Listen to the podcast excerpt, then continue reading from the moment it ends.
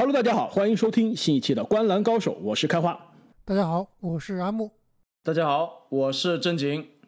那么在昨天晚上可以说是又一场史诗级的第七场大战之后呢，雄鹿和篮网这一组系列赛可以说是终于落下帷幕。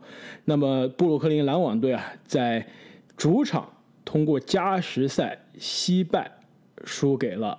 密尔沃基雄鹿可以说，我们刚刚过去的上一期节目啊，刚刚聊了杜兰特的这个天王山之战，可以说是史诗级的表演啊，也是上演了一场经典的对决。那么，其实昨天晚上结束的这一场第七场大战啊，也是印象中 NBA 季后赛这个抢七大战中的经典战役了。那么今天呢，这期节目呢，我们将会跟大家来回顾一下刚刚结束的这一组系列赛。特别是昨天晚上这个精彩纷呈的第七场的大战，同时呢，这个来自现场的这个正经同学啊，其实昨天在我们的微博上也是发了很多现场的动态啊，我们也会再聊一下这个现场小分队正经的一些这个现场见证历史的心得体验。那么最后呢，其实我们这个我们录音开始的时候啊，另外一场的。这个西部决赛其实已经开始开打了，那就是太阳和快船的这组系列赛。我们在这个节目的后半段呢，也会给大家带来这组系列赛的前瞻分析。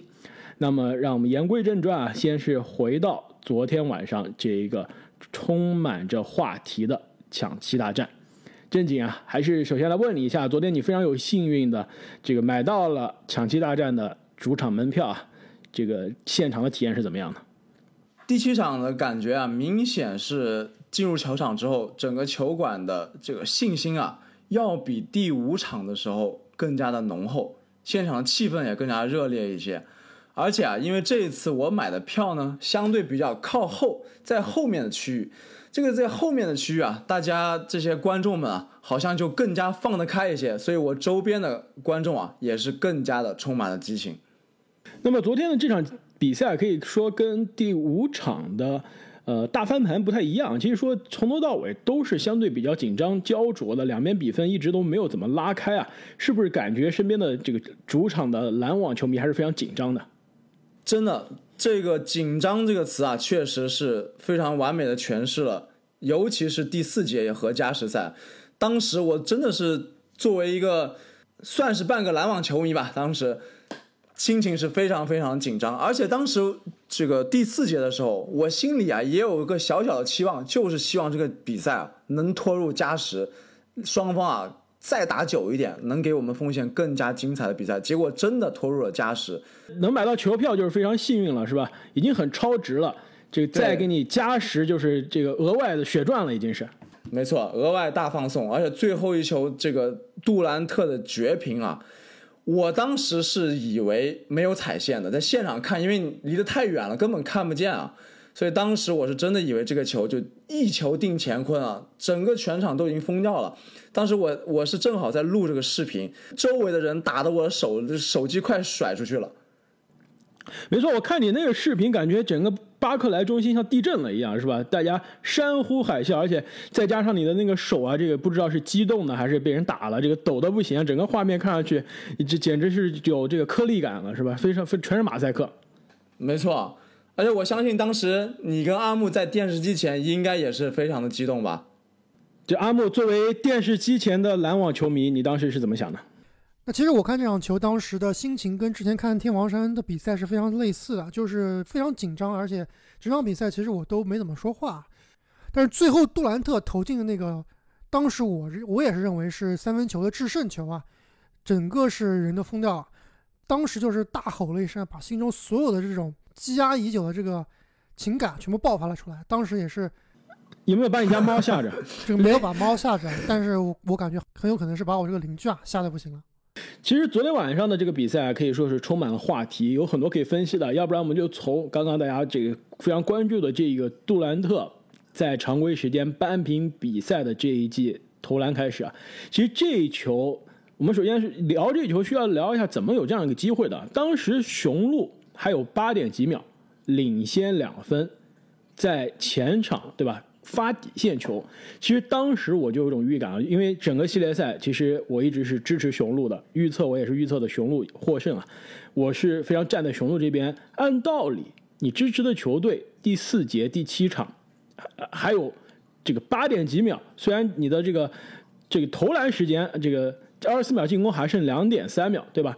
但是你是有球权的，还是领先，不应该很自信吗？我当时是非常紧张，我知道这只雄鹿熟悉的味道，怎么样都能搞出花样把这个玩砸，最后让杜兰特绝杀。我当时整个心情就是这样，我这完了，这个雄鹿肯定要掉链子了。果然，那个底线球霍勒迪发给了洛佩兹，可以说是洛佩兹上演了2018年总决赛第一场 J.R. 史密斯的经典，就是拿着球不知道到底表还有多少秒，是吧？两点三秒，你拿着球，你还愣了一秒，还再传给米德尔顿，这个失误，当时我就说完了，后面要发生的事我都能想到，就是杜兰特绝杀，然后雄鹿回家，而且大好的局面啊，到手的胜利就就这样通过莫名其妙的失误葬送了。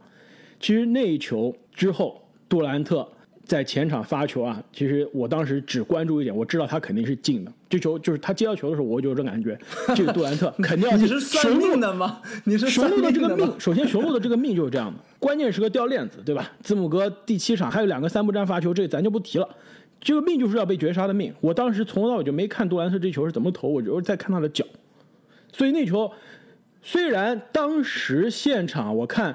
大屏幕就是现场的大屏幕，墙上都进都显示的是三分，这我我当时看了，然后球迷感觉庆祝也是觉得是三分，但是他那球出手的时候，我就盯着他脚看了，的确是踩线了，所以杜兰特当时意识到是从三分变成两分，其实当时记这个转播的计分器写的是两分啊，杜兰特可能进的时候以为是三分，后来看到队友跟他指示这个这个，特别是克拉克斯顿跟告诉他是两分，杜兰特是非常的懊恼啊，其实当时我真的觉得那球。如果是杜兰特的脚小一点，不踩线，那真的是一个多么完美的故事。虽然作为雄鹿的支持者，我觉得真的是输的有点太难堪了，是吧？有点掉链子。但是如果输给这样一个完美的第七场压哨绝杀，我觉得就认了，这也是见证历史了。但是呢，人算不如天算，杜兰特的那球两个脚其实都踩线了，变成了两分，最终进入了加时。那其实我感觉当时杜兰特投这个球的时候，包括他这个加时赛最后的时刻投的那记三分球啊，他都是有意识的要去投三分，而不是打两分的。其实最主要，我觉得杜兰特就是整场比赛看下来，确实是打满全场，而且拼尽全力，最后体能确实有点跟不上了。虽然你看对面字母啊，包括米德尔顿打的时间都很长，特别是字母啊，明显的感觉他在板凳上很多休息的时候啊，都是气喘吁吁的。但是从杜兰特的角度来想，就是我自己知道我自己的这个。体能啊，还能储备多久？那包括我的队友哈登，一条腿在打球，整场比赛看下来呢，都是我一个人在 carry 球队，所以能更早的解决战斗啊，肯定是越早解决越好。这比赛拖了太久以后啊，很可能对于篮网队是不利的。而且我们看到最后在加时赛的时候啊，杜兰特的手感是非常的不好，大部分原因啊，就是因为他的体力不支了。所以最后他那球三不沾啊，其实我们也不能对他苛责过多，毕竟啊。他也是打完了弹夹里最后的一颗子弹，没错啊，到了加时赛，双方其实都已经精疲力竭了，就是拼的意志力。整个加时赛双方加起来应该就得了八分，对吧？没错啊，好像篮网这边更是在加时赛好像只进了一个球，就是布鲁斯布朗的那记上篮。其实杜兰特加时赛最后没有得分啊，也完全不能怪他，真的是很明显是疲劳了。加时赛的几个球呢，很多都是短了，还有一个是被这个洛佩兹。冒掉了。其实最后那一记绝杀呢，我倒是觉得啊，有一点点杜兰特有点操之过急了。其实那球啊，应该是突破内线打个两分的，哪怕你造个犯规也好。我理解你这个阿木你说的这个心情啊，就是明显他是很累了，想终结比赛，而且手感也是有的，想干脆一个三分，这个赢了就赢了。但是呢，那球其实也踩线了，就是即使那球进了，那可能就是第二个加时。其实那球，他如果你看回放啊，他的右侧。从弧顶，他单打这个霍尔迪啊，从弧顶到篮筐是空的，就是完全一条路是空的。如果他稍微耐心一点啊，这个一个转身过了霍尔迪，直接冲了篮下，不管怎么样，我就往往篮下冲了。其实我觉得这个效果可能更好，但是我觉得现在我们但是如果就算再打一个加时，又能怎么样呢？篮网这边肯定是越打到后面越打不过雄鹿啊，感觉就是最后拖的时间越长，可能死的越惨。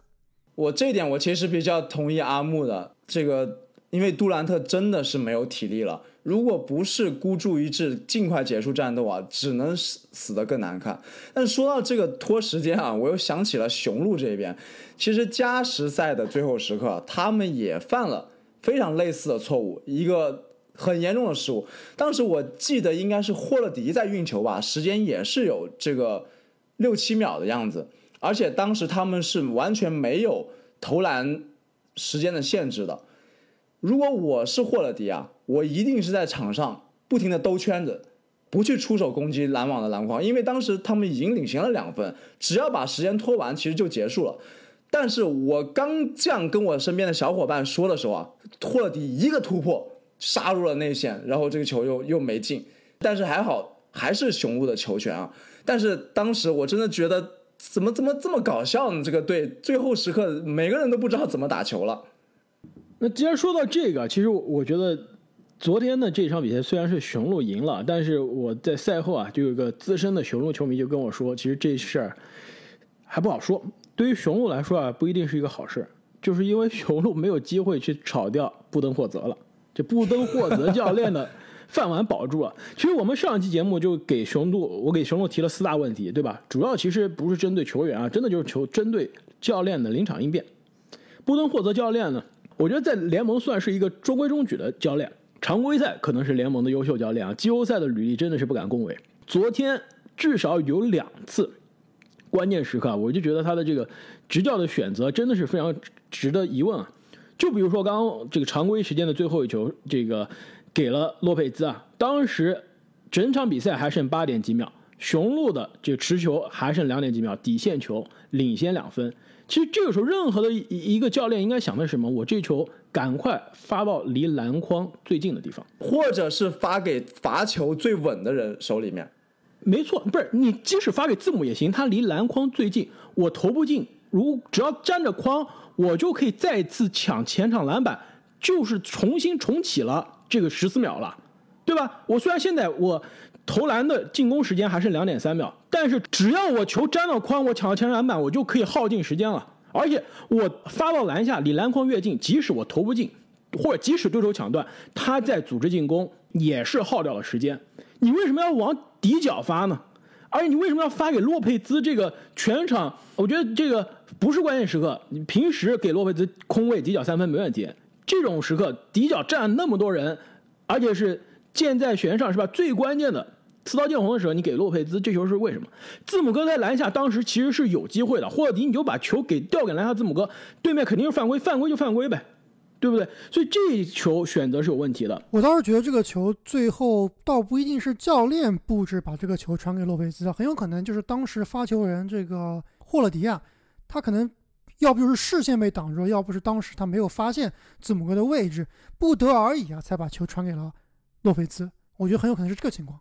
另外一球加时赛还有三十五秒，雄鹿的球权，而且是雄鹿是领先两分的。这个时候，按照这个 NBA 的正常的打法，你如果还有三十到四十秒的这个比赛时间，你的球权你是应该先打一个的。你先打一个，留下，比如说还有三十秒左右的时间，对面二十四秒进攻打完，你还有一个进攻球权。雄鹿当时是耗耗耗耗耗，一直要耗到。还有十几秒，最后仓促出手没有进，篮板抢在了这个布鲁克林的这个手上。杜兰特推快攻去前场，有终结比赛的时刻，就是如果杜兰特球进了，雄鹿是没有任何反击的机会的。其实这一球的当时的选择也是有问题的，雄鹿完全是应该先抢一个，然后还有机会在杜兰特的反扑之后还有球权，或者是教练叫个暂停。其实我觉得昨天这场比赛啊。虽然赢了，但是雄鹿赢的并不漂亮。还是天王山那一场球的那句话，就是到了刺刀见红的时刻，杜兰特是全场最好的球员，最强的杀手，你是打不过他的。昨天赢了有一定的运气成分，但是雄鹿在对面两大主力受伤的情况下，是不应该给对手有这样的机会打到刺刀见红，打到加时赛的时刻的。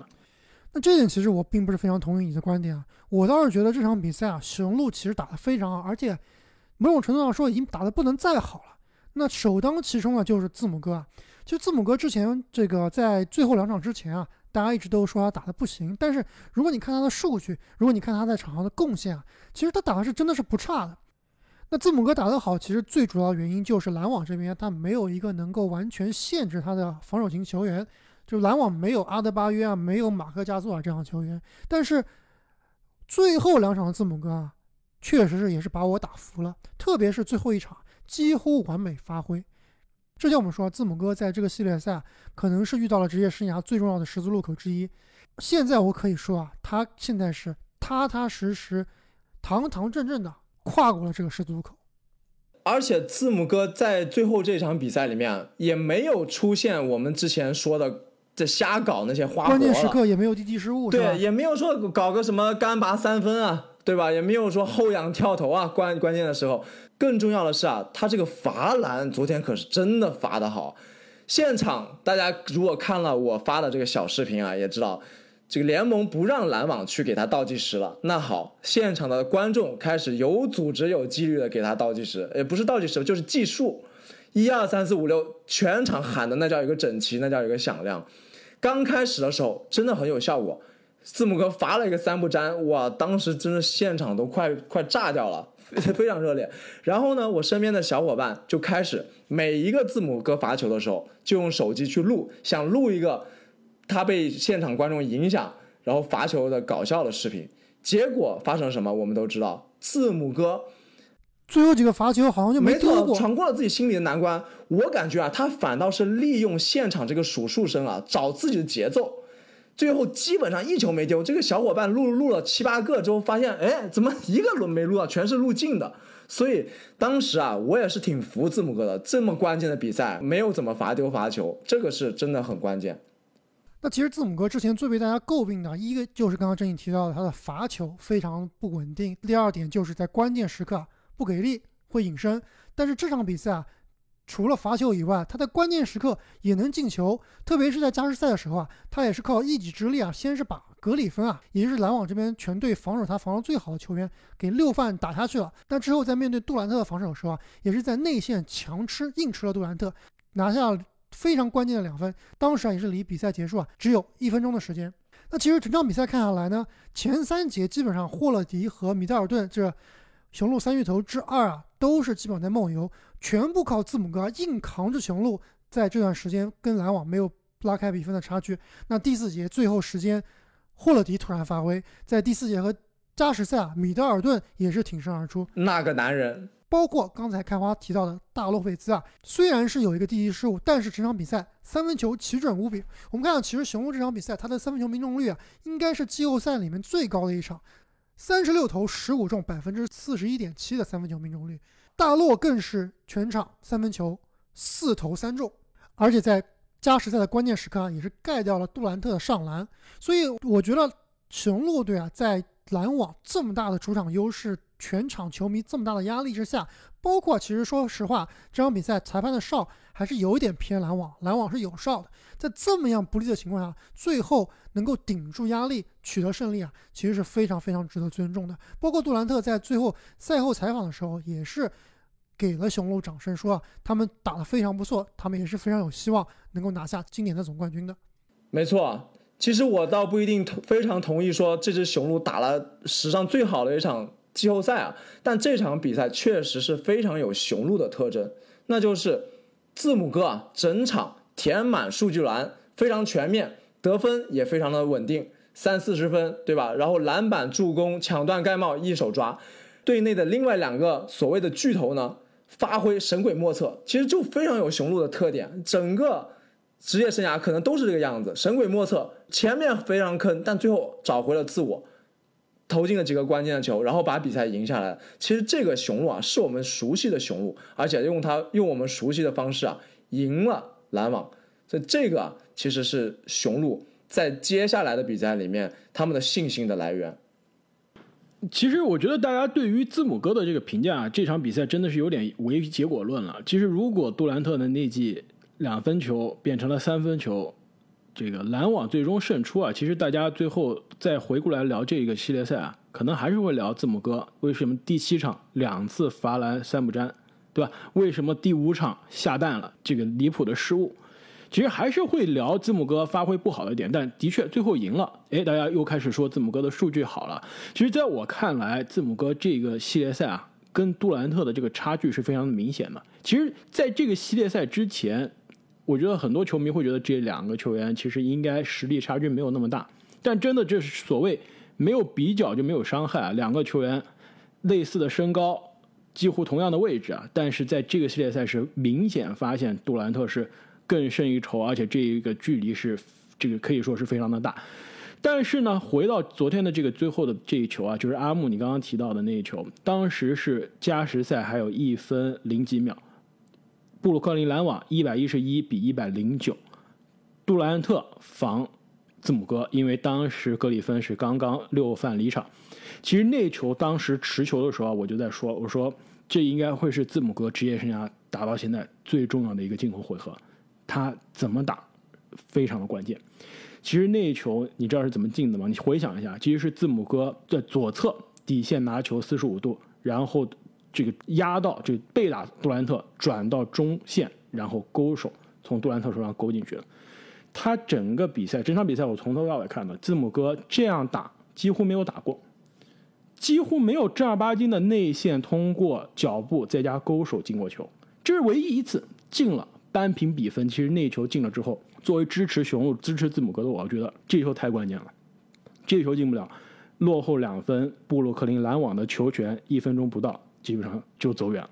那球其实对于字母哥来说非常的重要，因为在那球之前，整个字母从第四节开始到加时赛的进攻啊，基本上是靠二次进攻的，基本上是靠一些他的这个莽撞，靠他的鲁莽，靠他的身体进得分的，没有正儿八经的持球的。套路，队友很多时候挡拆进攻啊，也都不包括字母。其实字母虽然昨天全场四十分啊，三十一分是前三节得的，第四节和加时赛，你其实看字母还是非常的让人揪心的。但是那一球，他选择了他应该打，但是之前一直没有打的打法，靠内线，靠身体，靠勾手，进了。其实我觉得，如果字母哥真的是职业生涯走过了这个十字路口啊，那一球真的就是他职业生涯到现在最重要的。一球，而且他也应该从那球反思一下，就是我为什么以后进攻不能都这么打呢？为什么非要搞一些就向后退步运球到三分线外，搞一些奇怪的这种什么打哈登还要翻身后仰跳投？我就打这种最简单的，靠我全联盟可以最强的这个最大的身板、最好的身体素质，就打这些内线，把自己脚步再练练好，其实这倒行了嘛。我还是觉得字母哥他最大的优势还是在。In transition，在这个行进中啊，跨大步冲击篮下是最有威胁的。虽然他身高臂长，这个力量也很强，但是刚开花也提到了，他的篮下脚步是比较欠缺的，跟联盟那些顶级的中锋内线来比啊，还是相对弱一些。最大的优势呢，还是冲击篮下。而这场比赛，我觉得字母哥打得非常聪明一点，就是他第一是三分球能不投就不投了，然后也不搞这种后仰翻身跳投这种花活了。能冲击篮下就冲击篮下，那最后在面对杜兰特的时候啊，靠自己的这个力量以及体重啊，是硬吃杜杜兰特，也是打得非常聪明。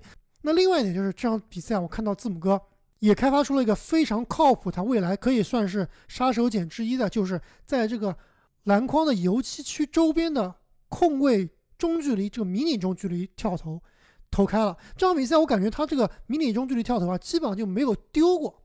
所以，如果他这个球能够稳定的投进，而且投出自信啊，这是对他未来的帮助啊是非常非常大的。如果他能够保持这个位置的这个命中率啊，我觉得他仍然是未来长期联盟 MVP 的强烈竞争者。那其实说了这么多雄鹿啊，我们还是说回篮网吧。两位觉得这个系列赛篮网最后输的最大原因是什么呢？那还用说嘛？那肯定就是伤病了。其实这个系列赛啊，虽然我和正经猜的是。猜对了，而且大比分好像也猜猜对了，都是雄鹿四比三获胜啊！这个过程是完全没想到，没错，而且真的是靠对面的伤病啊！哈登第一场四十多秒就受伤了，后面虽然是回来打了三场比赛啊，但是这三场比赛很明显完全不是我们熟悉的那个哈登，而且是攻防两端都是一点累赘的感觉，而且打出了可能是开花你最讨厌的。哈登的没错，其实他的这个体毛犯规真的是有点有点恶心，说实话有点恶心，就是突突不进去，投三分也投不进，只能靠这种骗犯规，确实是有点恶心，真的是这个吹杨看了以后都要甘拜下风。而且杜兰特其实也不这么打呀，对吧？整个系列赛其实，尤其最后昨天最后一场，其实杜兰特的哨并不多。如果这个杜兰特像哈登昨天晚上那样卖哨，我估计杜杜兰特昨天五十分，别说五十五十分肯定有了，六十分都要有了。哈登赛后啊，其实也遭致了很多球迷的批评啊。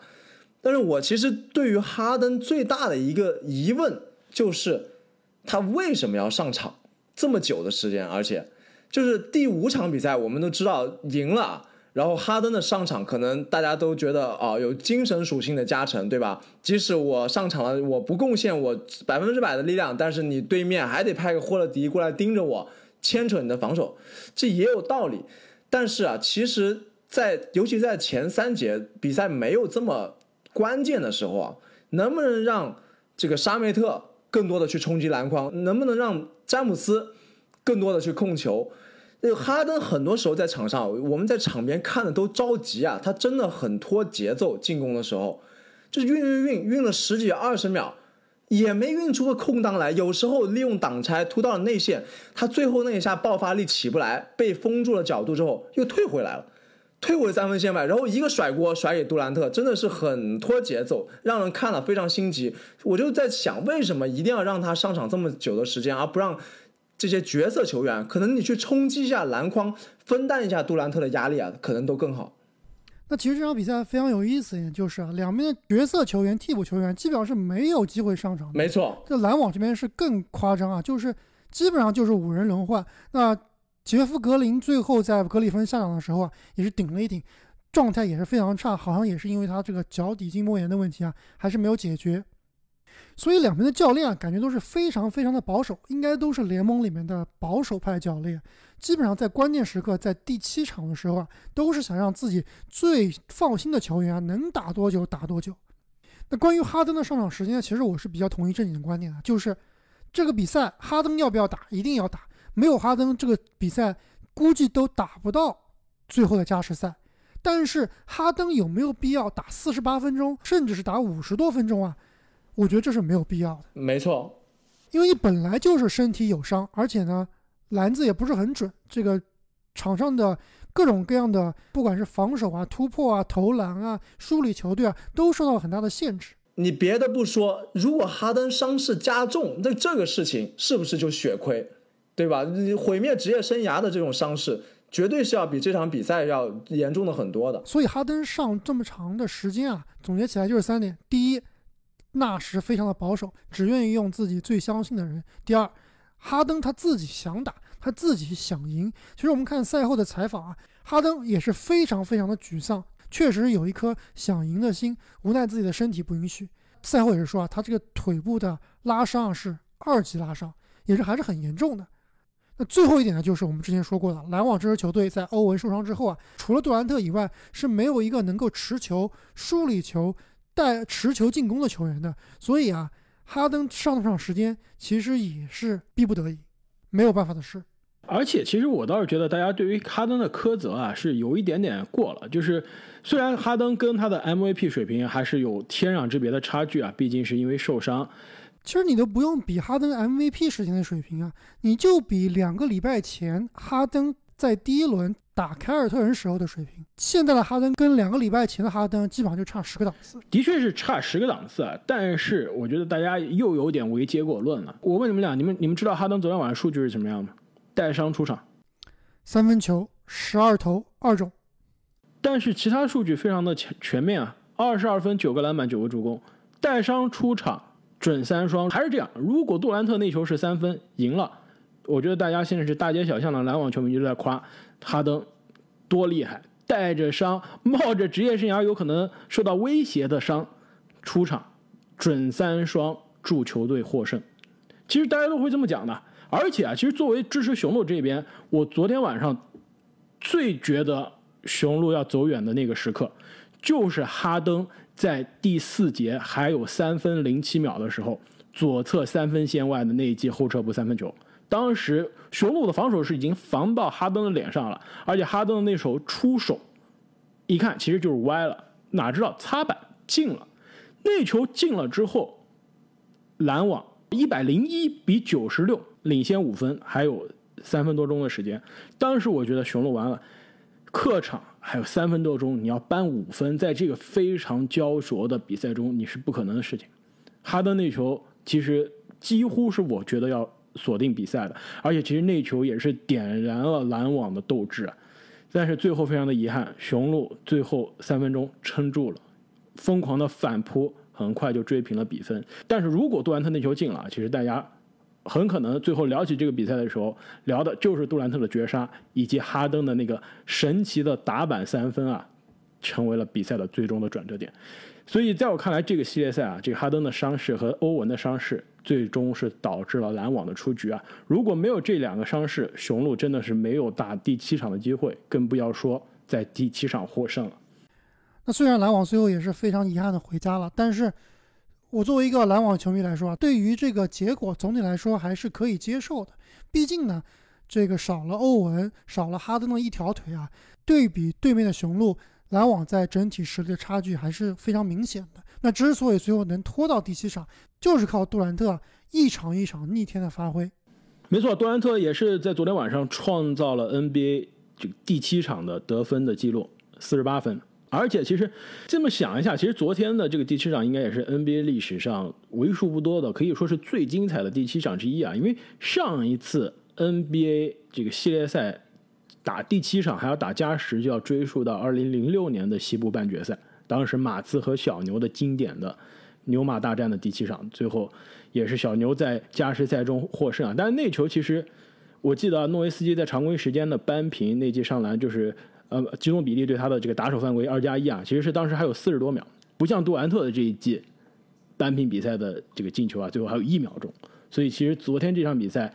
杜兰特可以说是当之无愧的虽败犹荣，数据爆炸，上演了这个经典的进球啊！其实最后离胜利也就是有这个，可以说真的是丝毫之间啊，毫厘之间。如果穿的鞋子稍微小一点，如果是库里的这个这个脚的尺码，估计那球也就不踩线了。其实最后我还想说，因为我最近在看这个凯文加内特的自传，就是他的这个自传叫《A to Z》。里面还有讲到就是伤病，讲到疼痛啊，他其实讲的有一句话，我觉得非常有深有体会，而且是我们作为普通球迷很难去体会到的。他就说，在 NBA，伤病是可以治愈的，但是疼痛永远不会离开。而且啊，在伤病和疼痛之后，你需要去面对恐惧，再次受伤的这种恐惧，哪怕你打球像疯子一样，哪怕你把恐惧都抛之门外，疼痛。永远会伴随你一生。其实我想了一下，其实杜兰特虽然我们觉得他在两年之前经历了这样的这个灭顶之灾的大伤，现在回来在场上活蹦活跳的，可能这个手感还更好了，伤愈的基本上痊愈了。但是我觉得作为普通的人啊，我们不能体会到的就是他打球的时候啊，依然应该还是带着疼痛、带着恐惧的。其实这点我也是并不是非常同意啊。我倒是觉得大家现在对于杜兰特他这个伤势啊，是有一点点矫情了。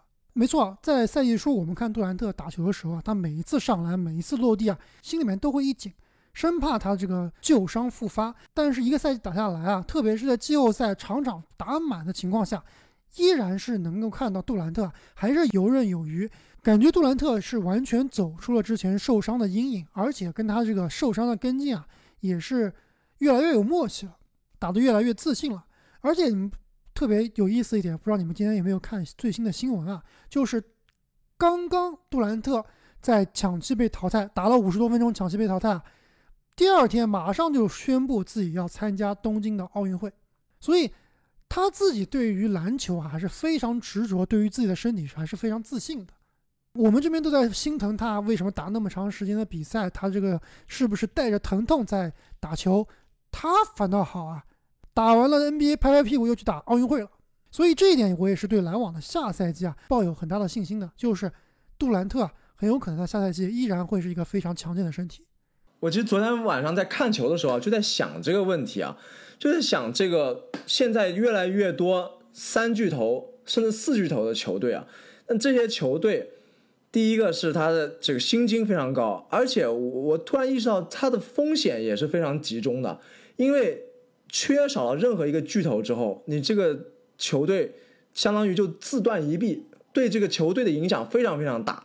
就少了一个欧文，真的就差不多少了三分之一的战力。然后你再少了半个哈登，所以说这个未来啊，限制这支篮网的，我认为还是伤病的因素。能不能更好的去调配三巨头的时间？能不能更好的利用角色球员去度过漫长的赛季？这个其实是之后的赛季啊，篮网这支巨星球队应该更多思考的问题。其实我觉得，无论本赛季季后赛最后是哪支球队笑到最后啊，只要篮网的三巨头是健康的，开始下个赛季啊，到了这个十月份、十一月份的时候，美国拉斯维加斯给出。夺冠的概率啊，篮网依然还会是第一名，因为论账面实力，这三个巨头领衔的球队，我觉得还是可以傲笑全联盟的。正如正正经所说啊，如果健康的话，篮网还是在下个赛季有卷土重来的机会。但是呢，这三个球员其实还都是有伤病隐患的，而且我不是特别的这个同意阿姆你的观点，我觉得的确。杜兰特可能对于他的伤病的管理是非常的好啊，但是我我刚刚说的就是你球员你伤可以好，但是你由之前的老伤带来的疼痛，这是会依然存在的。其实对于哈登来说，很明显他在场上为什么感觉他挪不动？我觉得其实疼痛是非常重要的一一点，就是可能对于说你这伤可以继续打了，但是我觉得他在场上的每一次移动啊，每一次侧移，其实都是伴随着非常疼痛的感觉的。所以下个赛季，我觉得篮网。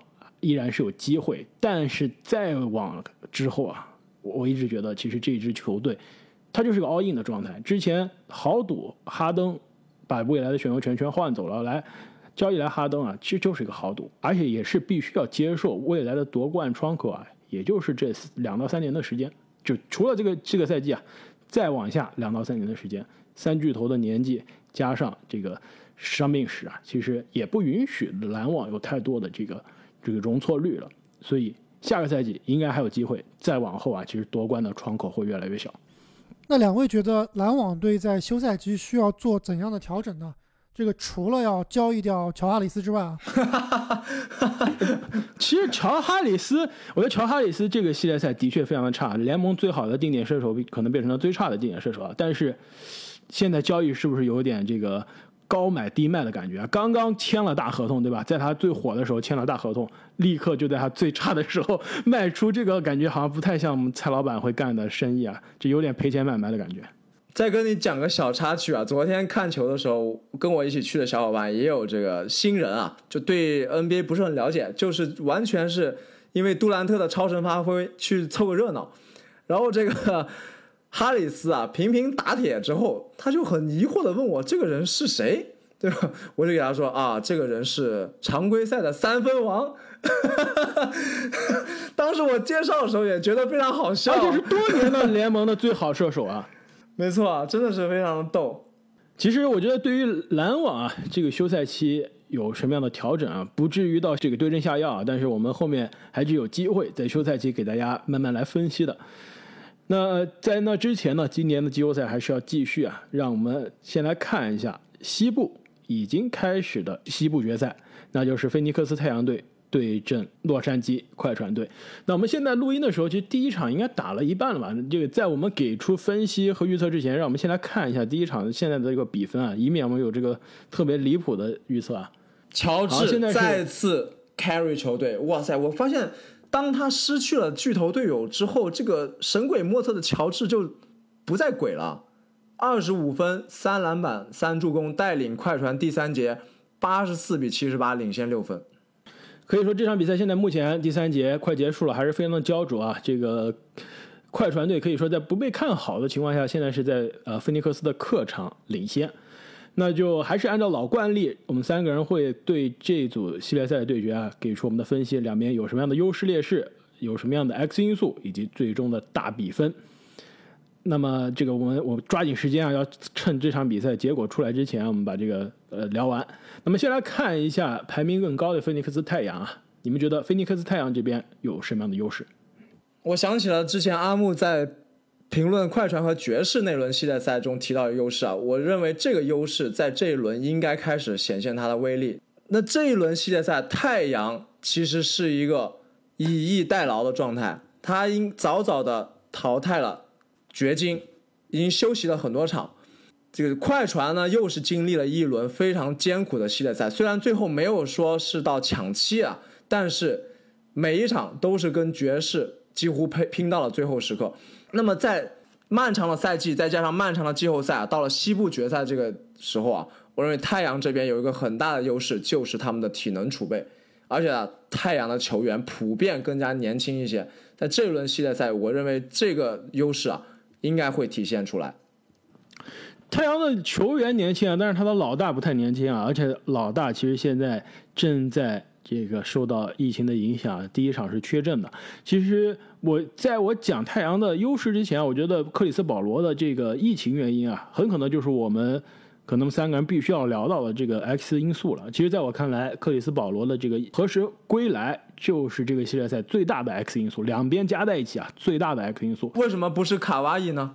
因为我我觉得卡哇伊的这个伤势看上去更加不乐观啊。我觉得首先他前两场已经是确定不打，能不能打这个系列赛，我觉我觉得都是非常的怀疑。但是克里斯保罗的这个疫情的这个影响，其实我觉得按道理啊，应该是很快可以回来的。如果像他自己所说啊，是打了疫苗了，那现在只不过是新冠对吧？不幸染疫了，那后面两次阴性检测结果出来之后，他其实就可以打了。而且按道理应该是状态不会像。卡哇伊这个潜在的前十字韧带的伤影响那么大的，所以我觉得克里斯保罗的伤病会是这个系列赛最大的 X 因素。而且啊，你别忘了，克里斯保罗是心里面是非常想打这个系列赛的。为什么呀？西决，西决，对吧？复仇之战，首先面对老东家快船，而且最后是不欢而散的快船，再加上大家天天吐槽他的西决，对吧？摸不着西决地板，这个已经说了多少年了。又打西决了，而且在快船的主场打西决，打老东家的脸，多开心！还有最关键一点就是他可以去打老对手隆多的脸。隆多，没错，我还想说的就是这块的老牛肉啊，可以是说是现役 NBA 球员的恩怨，可能是积攒的酝酿的最久的，因为两个球员进 NBA，一个零五，一个零六，这两个人的恩怨已经是积攒了很多很多年了。之前也有过，对吧？在斯台普斯中心差点上演全武行打起来的这种。这个据说还有这吐口水事件，对吧？各种各样离奇的事件都出现过了。这两个人在季后赛的西决舞台遇到了，又是一番佳话。所以对于克里斯保罗来说啊，虽然现在受到疫情影响，希望他可以早点归来，可以在他梦想的西决舞台啊去上演这一出复仇的好戏。那如果非要让我说太阳这边的优势啊，我觉得这个优势你们可能不一定同意了，就是一度让大家觉得是太阳的劣势。就是他们的状元，艾顿。你们觉得快船前两个系列赛能赢的关键是什么？是不是就是他们的小球阵容？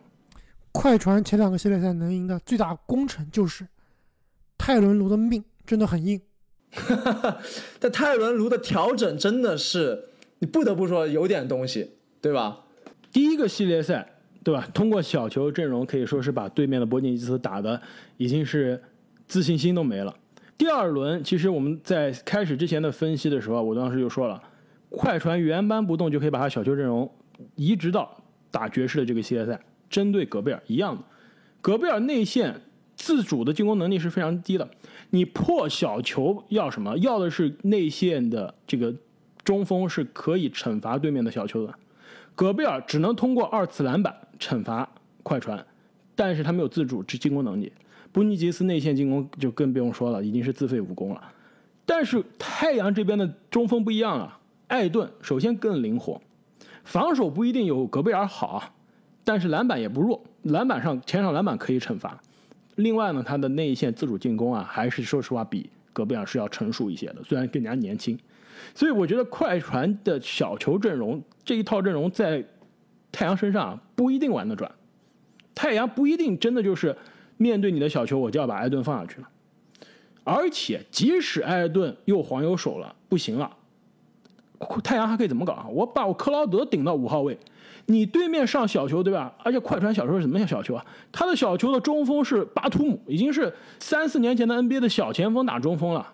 我这边一样，我有克劳德，跟你身材一样的，也是小前锋打中锋，我就跟你一起打。但是如果艾顿能吃得住，能惩罚你内线，我就继续上艾顿。所以快船的这边的小球面对太阳啊，太阳破小球的关键就是他们的中锋艾顿，而且我觉得埃尔顿在这个系列赛会发挥更加重要的角色，特别是在克里斯保罗不在的时候。其实这点我倒不是非常同意啊，我觉得开花你有点剑走偏锋了。你想想，快船的小球它是一个什么？它是一个辩证，其实是针对于前两轮的对手做出来一个调整。整个常规赛季啊，快船打的更多的阵容其实是有中锋的阵容啊，他更熟悉的阵容，对吧？那打太阳，我就不辩证了，我就回归到我原本最传统的有大个子的阵容不就好了吗？为什么我还要用小个阵容去以己之短攻彼之长呢？我倒认为快船这一轮系列赛会回归常规赛阵容，正正好上祖巴茨，或者是我上考辛斯也好，然后可能到了关键的时刻，我用小球阵容，对吧，来冲一冲，可能是这种情况。但我同意艾顿这一轮的系列赛的数据啊，应该会更加好看。那么，让我们再来看一下快船这边有什么样的优势啊？这个阿木，你觉得快船这边的优势是怎么样的？那在聊快船的优势之前，我们其实可以稍微回顾一下。上个系列赛在卡哇伊受伤之后啊，这支球队好像突然变成了另外一支球队。就之前卡哇伊和乔治的双巨头啊，一下子翻倍了，变成了四巨头了。除了乔治之外，又涌现出来了雷吉·杰克逊、莫里斯，还有上一场大发神威的新人曼恩。可以说啊，这个球队现在真的是全民皆兵，全民皆兵，多点开花。那在卡哇伊缺阵之后啊，这个球队感觉气质发生了非常大的改变。就你们有没有这种感觉啊？那之前我们一直说快船实力非常强，那自己呢一直都是一个优势方，被对手挑战的。现在一下缺少了球队的头号球星啊，一下球队变成了这个 underdog，变成了挑战者，变成了一个草根球队。所以现在打起来感觉没球队里面没有绝对的巨星，但是感觉人人都是全明星，特别是像雷吉·杰克逊啊，像。莫里斯啊，像包括贝弗利这样的球员，他们其实是非常适合作为一个挑战者，而不是作为一个这个王者被对方挑战的这种角色的。而且我们刚刚提到这个球队的教练泰伦卢啊，现在应该看起来是联盟最被低估的一个教练，绝对是比他之前的前任里弗斯要强的不知道哪里去了。最起码敢于辩证，而且泰伦卢啊应该是联盟里面现在最敢对自己的阵容冒风险的教练。季后赛先是激活了雷吉·杰克逊，后来又是激活了新人曼恩，所以我觉得快船的最大优势啊，就是在卡哇伊受伤之后，这支球队啊变得更具有凝聚力，而且啊这个气质变得感觉啊更难击败了。你这个是在暗讽我们的卡哇伊吗？是是之前的卡哇伊的存在把这个快船的 小丑竟是我自己。哇，那那我觉得阿木，我觉得你这个有点夸张了啊！这个卡哇伊受伤怎么样？这个球队一夜之间气质就能变呢？但是我同意啊，这卡哇伊的受伤可能让队友更加斗志更加强了，觉得对吧？我们在在老大不在的时候，我们是不是要每个人都多出点力，把球队扛过去没有包袱了。没有包袱了，而且其实乔治啊，是不是他的问题？我们现在找到的呢？你们想一下啊，步行者的乔治硬不硬，强不强？所以他只能当老大是吧？不能季后有另外一个赛的时。候跟詹姆斯大战多个回合，对吧？那么多年，当时就在乔治啊，一点都不是笑话，非常的硬。但是后来呢，雷霆乔治不太行了，季后赛变成笑话了。去年的快船乔治又不行了，但这特点是什么？就是他变成二当家了，从步行者的老大变成了雷霆和快船的老二。现在卡哇伊受伤了，又变成老大，是不是有些球员啊？我们之前说、雷吉杰克逊啊当老大太太厉害当老二这个风生水起。乔治是不是真的就是我当老二不行啊？但我当老大就是硬。而且卡哇伊上周受伤消息出来的那个上午，保罗·乔治走到泰伦卢的办公室，你知道他跟泰伦卢说什么吗？他跟泰伦卢说：“Coach，I got this。”他就是说：“教练，相信我，我可以搞定的。”所以卡哇伊受伤之后啊，感觉乔治打得更果断了，不用再想这球我是该投呢，还是该把球传给队长？不用了，因为我现在就是队长了，我不投谁投？还有雷吉杰克逊啊我倒是觉得雷吉杰克逊太厉害了。还有泰伦斯曼恩是吧？曼恩啊所以，但但是对这些角色球员发挥是很爆炸、很很出众、很超出寻常啊。但是乔治这几场的数据也真的是可以对得起这个巨星的这个称号啊。所以这个系列赛，我觉得啊，这个快船这边的优势呢，一方面，正如阿木所说，可能是球队气质变了，而且是更加有这种这个疯狗精神，更有挑战者精神了。另外一个，其实就是它的深度啊。这个球队的深度，其实，在我们整个常规赛的时候就在说啊，其实深度是非常深的，而且这个休赛期到这个交易截止日的操作一直都没有特别差。虽然几两场两个续约续的是有点差，但是球队至少深度是对吧？续约你的给的工资太高是影响的是未来，但现在深度是有保证的。所以在我看来，快船的深度，它的多点开花依然是这个系列赛的优势。其实刚刚开花说到保罗乔治这一点啊，我也是非常同意。如果卡哇伊没有受伤，那么我们在讨论这一轮系列赛的时候啊，毫无疑问，这最强球员肯定是快船的最大的优势。但是你现在想一想，即使卡哇伊受伤之后，搞不好最强球员还是在快船。所以如果保罗乔治能持续这样的发挥啊，能够场场的出现这种 I got this 这种。精神气质啊，那么他就是两边最有季后赛大赛经验、能力最强、攻防两端最全面的球员。那么快船这边，两位你们觉得有什么样的 X 因素？阿木，你是不是要讲考辛斯？我这边的快船的 X 因素啊，就是我刚刚提到的快船现在的四巨头：乔治、曼恩、雷吉、莫里斯。真的是这样。现在这支球队，你说。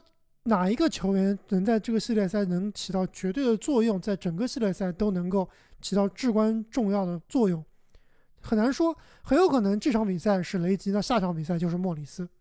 哎，这这个我倒是很同意啊！现在看快船的比赛，就是感觉谁都能上来两下，而且谁都能持球，还都能投三分，确实啊，让你防不胜防。那我猜开花肯定要说，要么是隆多，要么就是考辛斯了，对不对？我本来想猜隆多的，但是如果对面保罗缺阵的时间如果再久一点啊，隆多没有额外的斗志，感觉没用。所以呢，我这边我还想猜一个 X 因素呢，其实是这个快船的现在的真正的首发中锋巴图姆。其实巴图姆的这个角色啊，我觉得非常有趣的。其实，而且快船的这个小球化也是，我觉得可能是代表联盟未来的一个方向。就是我也不管我上场的球员身高是怎么样的，其实快船这个小球，他除了中锋和大前锋的位置稍微矮一点啊，其实他其他三个位置的身材都是比较比较高的。其实他现在我觉得未来的篮球可能更往这个方向，就是我不管你球员的身高，我就是上五个都能投、都能运球、都能防守、都能传球的球员。就我上五个就技能最全面的球员，不管他是什么样的身高，对吧？六尺五也好，六尺七也好，六尺十也好，其实我倒是觉得巴图姆的这个点，其实对于快船的这个目前看来季后赛非常成功的小球阵容啊是非常重要的，能顶一顶对面的内线，但同时呢又是一个进攻的发起者，而且啊这底角的三分、空位的三分，关键的时候也能进。到了这个系列赛，我觉得巴图姆依然会是快船的重要的 X 因素。那么分析完了两边的局势，最后再到了我们激动人心的时刻，预测一下这个西部决赛的获胜方以及最后的大比分。要不正经你先开始。这两个队的实力现在看起来真的很接近啊，在第一场比赛就体现的非常明显。我这边对保罗的付出啊，可能没有这么乐观，但如果保罗提前复出，可能会影响我的最后的。这个预测，但是我现在啊会说快船四比三，第一次挺进总决赛。正经啊，我的看法跟你有点区别啊，我倒是觉得保罗应该很快就可以回来了，而且肯定几乎是肯定在卡哇伊之前回归啊。所以在我看来，这个系列赛快船应该不能战胜太阳，所以是太阳四比二晋级。那我倒是跟正经的想法比较接近啊。我认为，无论是卡哇伊在这个系列赛能不能回来，快船仍然是有更大的胜面的。现在这支球队的化学反应啊是非常的好，所以我觉得最后快船会四比三险胜太阳。而且啊，我有种感觉，就是今年可能快船真的要夺冠了。乔治一骑封神，阿木啊，你现在这个预测啊，需要好好认真的预测了。我们接下来给球迷朋友买 T 恤啊，就靠你了。你的。这个东西部的半决赛的预测，现在四个轮系列赛啊，这个出来的三个结果都错了。今天晚上你一定要支持你的七六人，如果七六人再输了，那你的这个四个猜的就都都要错了。观澜高手巴克利。那么，球迷朋友们也请继续关注我们接下来的节目，我们会在季后赛愈发白热化的阶段啊，很快为大家带来最新最原创的分析和评论。而且啊，如果没有关注我们微博的朋友们啊，赶快抓紧关注我们的新浪微博“观澜高手 NBA 播客”，就可以看一下正经啊，昨天晚上在巴克莱中心现场发的一些视频和动态。那么再次感谢各位听众朋友们的支持，我们下期再见。再见。再见。